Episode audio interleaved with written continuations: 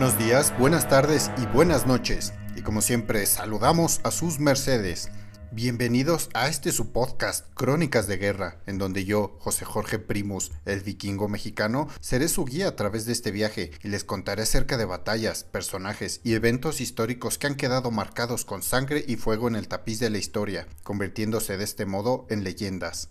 Cabe destacar que aquí no glorificamos la guerra de ningún modo ni apoyamos a ningún bando, sino que nuestra tarea es realzar el valor, el heroísmo y los gestos extraordinarios de cualquier hombre o mujer que fueron obligados a ensuciarse las manos en una guerra que ellos jamás escogieron. Muchos de nuestros podescuchas me han mencionado acerca del sacrilegio de tener un canal de historia militar que habla de batallas, heroísmo y combates épicos y hasta el momento no hemos mencionado a Caius Julius Caesar o como lo conocemos comúnmente Julio César, conquistador romano que estuvo a punto de convertirse en el primer emperador del imperio romano pero no lo logró al bajar la guardia y ser asesinado en el senado romano por sus enemigos políticos. Un descuido que muchos podrían atribuirle a su enorme orgullo y ego, pero dejando este punto al lado, en este episodio hablaré de la que yo considero una de sus más famosas y épicas batallas en su larga historia militar, la batalla de Alesia, con lo que consolidó la conquista de toda Galia bajo el poder romano hace más de 2000 años, con su genio táctico y su capacidad de improvisar. Así que sin más, empecemos. Esto es Crónicas de Guerra.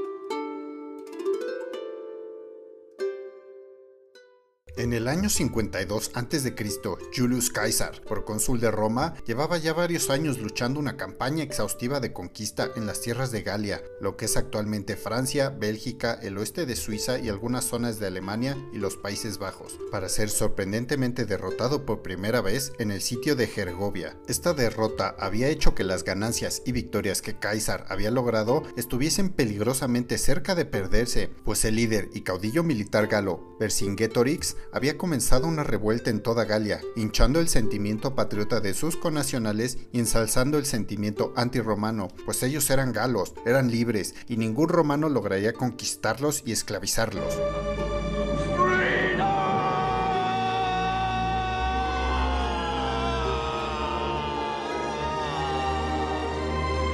Y esta situación también era delicada en Roma, pues Caesar tenía aliados, como una de las terceras partes del triunvirato, Gnaeus Pompeius Magnus, famoso senador y militar romano, porque para este punto el otro tercio de nombre Marcus Licinius Crassus ya había encontrado su muerte en Partia, y para saber más de esta historia consulta en el episodio número 5 de Crónicas de Guerra. Y al ver a Caesar derrotado, Pompeius podía quitarle el apoyo financiero y el soporte del Senado que tanto necesitaba ahora. Como dicen, las pérdidas de unos son ganancias para otros, y también está el hecho de que los reyes galos con los cuales había forjado una especie de alianza pronto se darían cuenta de que Caesar no era capaz de mantener sus victorias y tener a Galia bajo control, y terminarían aliándose con Vercingetorix. Así que Caesar decidió que la campaña de conquista en Galia tenía que acabar de una vez por todas. Pero si hemos de ser realistas, aquella campaña parecía más que difícil. Caesar tenía ahora todas las de perder. Estaba en inferioridad numérica, sin refuerzos desde Roma, y con Vercingetorix inflamando los corazones galos para alzarse en armas contra el poder romano. Y solo el procónsul de Roma tenía lo que se necesitaba para hacer algo realmente extraordinario y conseguir una victoria que se antojaba imposible. Pero antes de relatarles la batalla, primero debemos desenmarañar todo para dejar cada cosa en su lugar mediante el contexto de aquellos días. Oye, oye. Al mismo tiempo que Caesar se enfrentaba con el caudillo galo Vercingetorix en Gergovia, en lo que resultaría ser su primera derrota en Galia, este le había ordenado días atrás a su legatus más confiable, Titus Labienus, al mando de cuatro legiones, marchar hacia el norte para encargarse de rebeliones incipientes de varios pueblos galos, pues estos se habían envalentonado gracias al accionar de Vercingetorix y habían decidido que otro caudillo galo, de nombre Camulogenus, los liderara y se habían hecho fuertes en el pueblo de Lutetia, lo que es ahora la actual París, donde habitaba la tribu Parisi, de allí el nombre actual. Ya ven, siempre aprenden algo nuevo en este podcast. Labienus, sabedor de esto, había dejado a una legión apostada en el poblado de Agedincum, donde vivía la tribu gala de los Senones, en donde Caesar había levantado un puesto romano para mantener una línea de suministro para sus fuerzas, y después marchó hacia el norte, hacia Lutetia, de camino, tomó un pueblo llamado Metlocedum, donde intentó cruzar el río Sena, pero las fuerzas de Camulogenus se lo impidieron, haciéndolo retroceder de nuevo hacia Metlocedum. Pero Labienus, como buen romano, tenía un as bajo la manga. Sus exploradores habían noteado el terreno y habían encontrado otro punto donde las legiones romanas podían cruzar el río Sena, lejos de las armas de los galos, y eso hizo. La batalla entre las dos facciones pronto se desató y los romanos salieron victoriosos, haciendo retroceder a los galos que usaron tácticas que Caesar había desarrollado durante toda la campaña de conquista en Galia. Quemaron los campos y el mismo poblado de Lutetia en su retirada, dejando solo cenizas y humo a los romanos. Y debido a esto, Labienus retrocedió de nuevo hacia Metlocedum por víveres y un techo para sus hombres, pero aquí fue donde Labienus se enteró de la derrota de Caesar en Gergovia. Esta derrota romana hizo que una gran tribu gala, los Belabeki, liderados por Corrius, que se encontraban al norte y ya habían sido sometidos anteriormente por Caesar, se rebelaran contra el poder de Roma. Así que Titus Labienus sabía que no solo sería suficiente el retroceder hacia Metlocedum, sino que era necesario unirse de nuevo con las legiones del procónsul de Roma para hacerles frente a todos los enemigos que ahora surgían como bestias hambrientas y que habían olido la sangre de un animal herido, y regresó a Gedincum. Para su retirada, Labienus dividió a sus fuerzas en tres partes y marchó entonces hacia el sur. El caudillo galo Camulogenus vio aquello como una oportunidad de oro y se abalanzó sobre una de las tres partes de las legiones romanas de Labienus, sin esperar a los Belabeki de Corrius para reforzar sus fuerzas. Pero Titus Labienus, que había ordenado a sus fuerzas marchar una cerca de la otra, pronto pudo unirlas casi de inmediato, derrotando a Camulogenus con relativa facilidad, matando de paso al líder galo. Este hecho, aunque podría parecer inconexo con la historia de hoy, no lo es, pues retrasó un tiempo la unificación de todas las tribus galas que deseaban repeler, derrotar y expulsar a los romanos de Galia, ganando valioso tiempo para la causa de Caesar, que a la larga ayudaría a su victoria. Recuerden que todo está conectado, queridos podescuchas.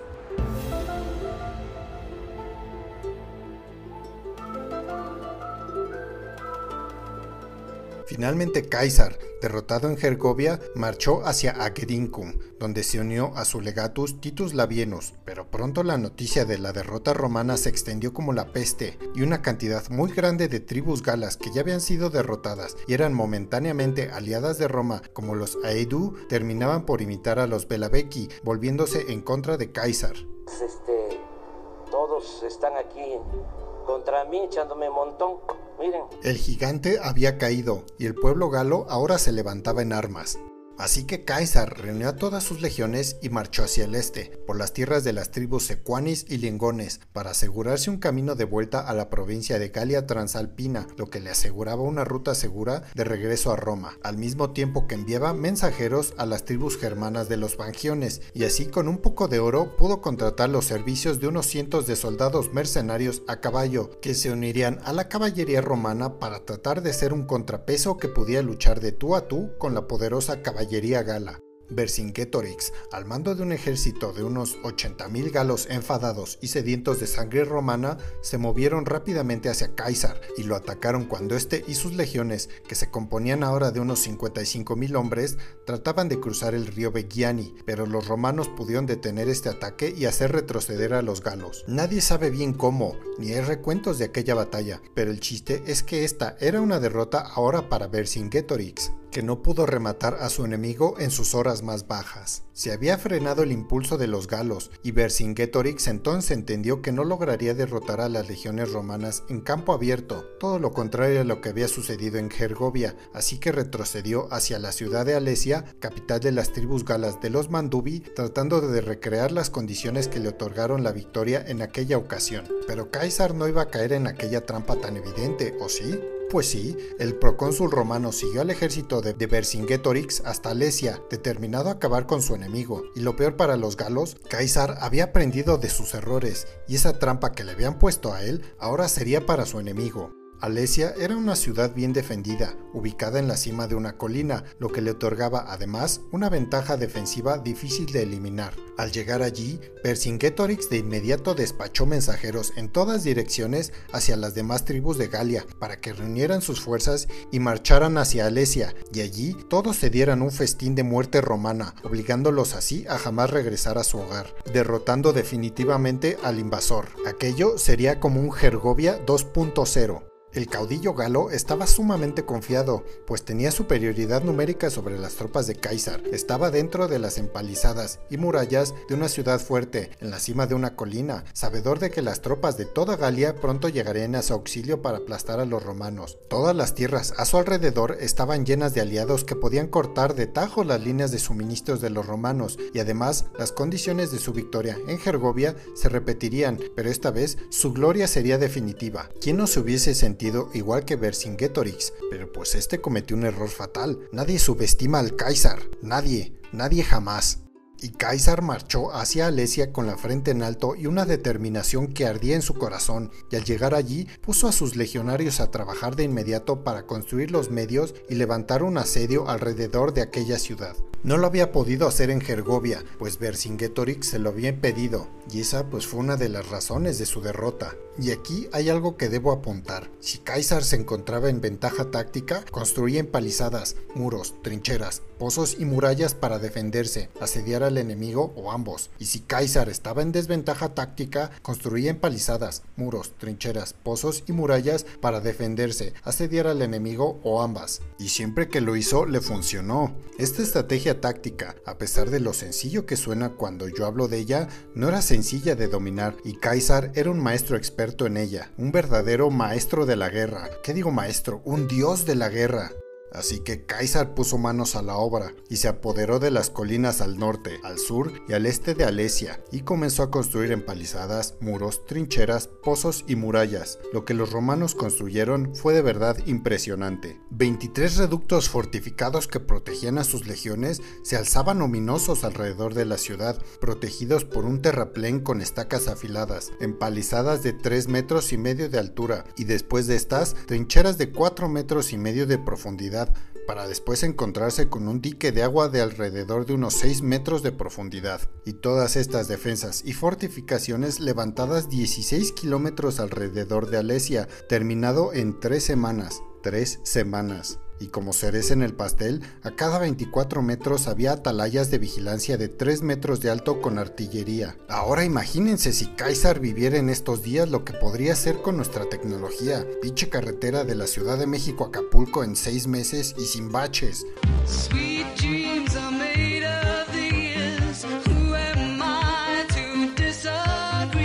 Pero continuando con la historia y dejando fantasías a un lado, antes de que Caesar pudiese terminar, Vercingetorix hizo lo esperado y salió con su caballería para hacer lo mismo que en Gergovia, pero Caesar ahora estaba preparado. Sus nuevos mercenarios germanos eran más feroces que los galos, y después de una rápida y violenta batalla, la caballería gala fue derrotada por su contraparte germana, y muchos se vieron obligados a dejar a sus monturas para escapar de nuevo a la sitiada Alesia. Pero Vercingetorix había ordenado cerrar las puertas de la ciudad tan pronto como se aproximara el enemigo, y solo algunos de aquellos pobres infelices lograron entrar, mientras otros fueron masacrados cuando las puertas se cerraron. El caudillo galo entonces entendió que su victoria en Gergovia no iba a ser repetida y que ahora estaba en problemas. Tenía solo 30 días de grano en sus reservas, así que ordenó al resto de su caballería que había sobrevivido a huir en el abrigo de la noche para pedir ayuda urgente a sus connacionales. Como las defensas romanas no estaban del todo terminadas, estos pudieron escurrirse como agua entre las manos de Caesar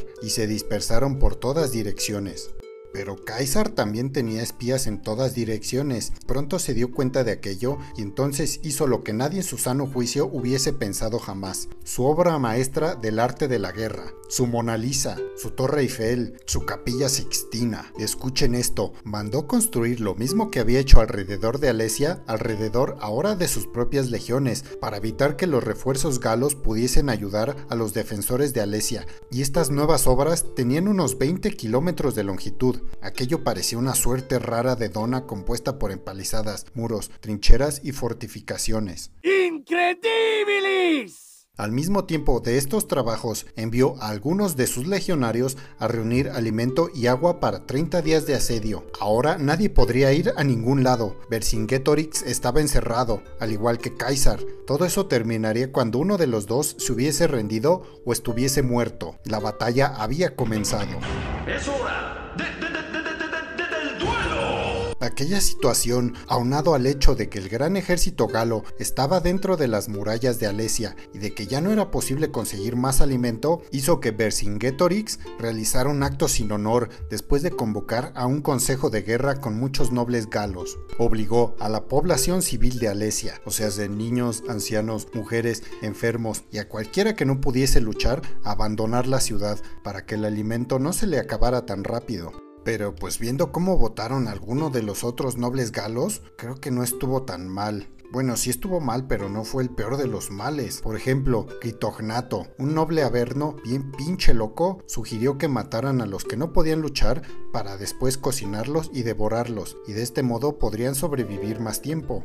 Así que creo que Vercingetorix, cuando corría a los civiles de su propia ciudad, les dijo las infames palabras de nuestro expresidente Peña Nieto cuando subió la gasolina para impedir que subiera la gasolina. Aquí les pregunto, ¿qué hubieran hecho ustedes? Y para acabar de joder a los civiles, Vercingetorix había previsto que Caesar aceptaría que aquellos civiles por lo menos pudiesen cruzar las fortificaciones romanas para después irse a donde pudiesen, o que fuesen aceptados como esclavos, pero finalmente serían alimentados. Pero lo que el caudillo galo no consideró es que el procónsul romano no pensaba lo mismo. Si los dejaba pasar, aquellos civiles podrían informarle a los demás caudillos galos acerca de las fortificaciones romanas, sus números y todos sus movimientos, y si los aceptaba como esclavos, no tendría el suficiente grano ni alimento para compartirlo con sus legiones. Caesar se negó a dejarlos pasar y Vercingetorix se negó a recibirlos de nuevo, y aquellos civiles de Alesia permanecieron entre las murallas romanas y las murallas de su propia ciudad, muriéndose de hambre y de sed poco a poco, suplicando a quien fuese por algo de piedad. Una verdadera tragedia como todas las que surgen en la guerra. Algunos hablan de unos 12.000 civiles que murieron de aquella terrible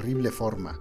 Pero finalmente los refuerzos galos llegaron al auxilio de Alesia, al mando del primo de Vercingetorix, un galo de nombre Vercasivelanus, al mando de unos 250.000 hombres según los recuentos del mismo Caesar. Pero Caesar es como todos nosotros y solía exagerar un poco sus relatos para elevarse un poquito más a sí mismo. Mientras tanto, historiadores modernos calculan que los refuerzos serían entre 70.000 y 100.000 galos. Pero de cualquier manera, los romanos estaban ahora en más inferioridad Pero como el meme lo dice, Señor Caesar, estamos rodeados.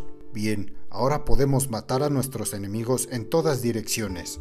Lo primero que hicieron los refuerzos galos fue llenar las trincheras que habían cavado los romanos y enviaron a un pequeño contingente de infantería y caballería ligeras para examinar las defensas romanas, mientras que el resto del ejército levantaba un campamento. Caesar reaccionó rápidamente a esto, envió a su propia infantería junto con la caballería germana para atacar a los galos y desde la cima de la colina, en el interior de Alesia, Vercingetorix pudo observar que los refuerzos que tanto había esperado habían llegado finalmente y alistó a todo su ejército para organizar un ataque desde el interior de la estructura de asedio romana. Sin embargo, antes de que esto sucediera, la caballería germana logró derrotar de nueva cuenta a su contraparte gala, haciéndolo retroceder al campamento, matando a muchos de ellos antes de lograrlo. Vercingetorix metió el freno y dijo que su mamá había dicho que siempre no y detuvo su ataque.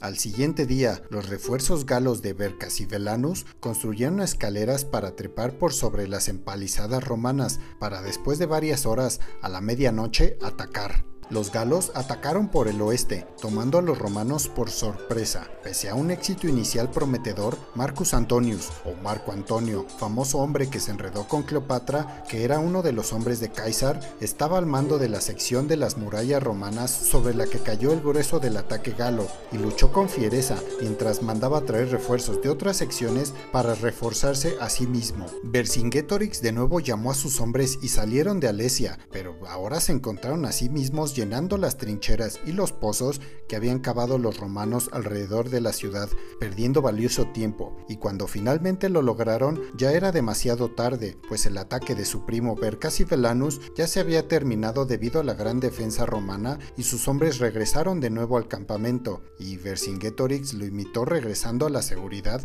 de las murallas de Alesia.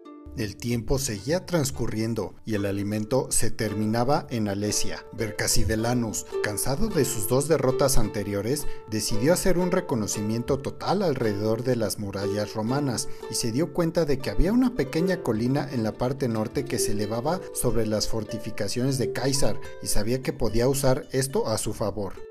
Al día siguiente, aprovechando el gran número de hombres bajo su mando, ordenó un ataque masivo en todas las secciones a lo largo de las murallas romanas, pero agrupando una gran fuerza de choque en aquella sección en el norte con la colina alta de ventaja. Imagínense aquello como una escena de Guerra Mundial Z, pero en lugar de zombies, galos. Del otro lado, Vercingetorix entendió lo que trataba de hacer su primo e hizo lo mismo con sus hombres en toda la longitud de las murallas internas que rodeaban a Alesia. Eso debía derrotar a los romanos. Ese ataque galo debía lograr penetrar las defensas de los romanos aprovechando su gran superioridad numérica. Esto debía de ser el fin, ¿no es verdad?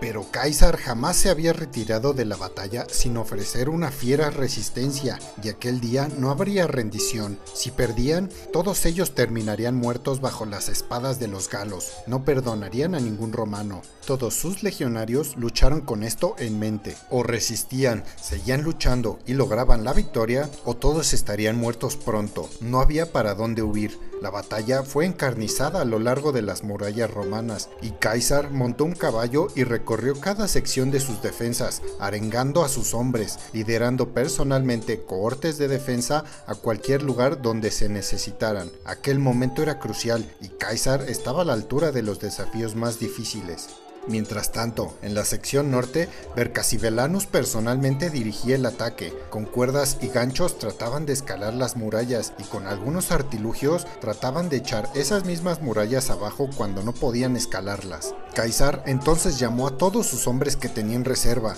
incluso a los que estaban heridos y no podían combatir del todo bien en aquella sección. Aquella batalla era luchada de forma desesperada por los romanos. No debían permitir que los galos lograran abrir una brecha todo estaría perdido para ellos. Vercassivelanus empujando desde afuera y Vercingetorix desde dentro. Las espadas y los escudos se hicieron añicos. Decenas de hombres de ambos bandos caían muertos a lo largo de las murallas romanas en un día rojo, un día de horrores y muerte. Las legiones romanas aguantaban con coraje el ataque galo al norte, pero aquello no iba a durar por mucho tiempo. Sus fuerzas comenzaban a flaquear.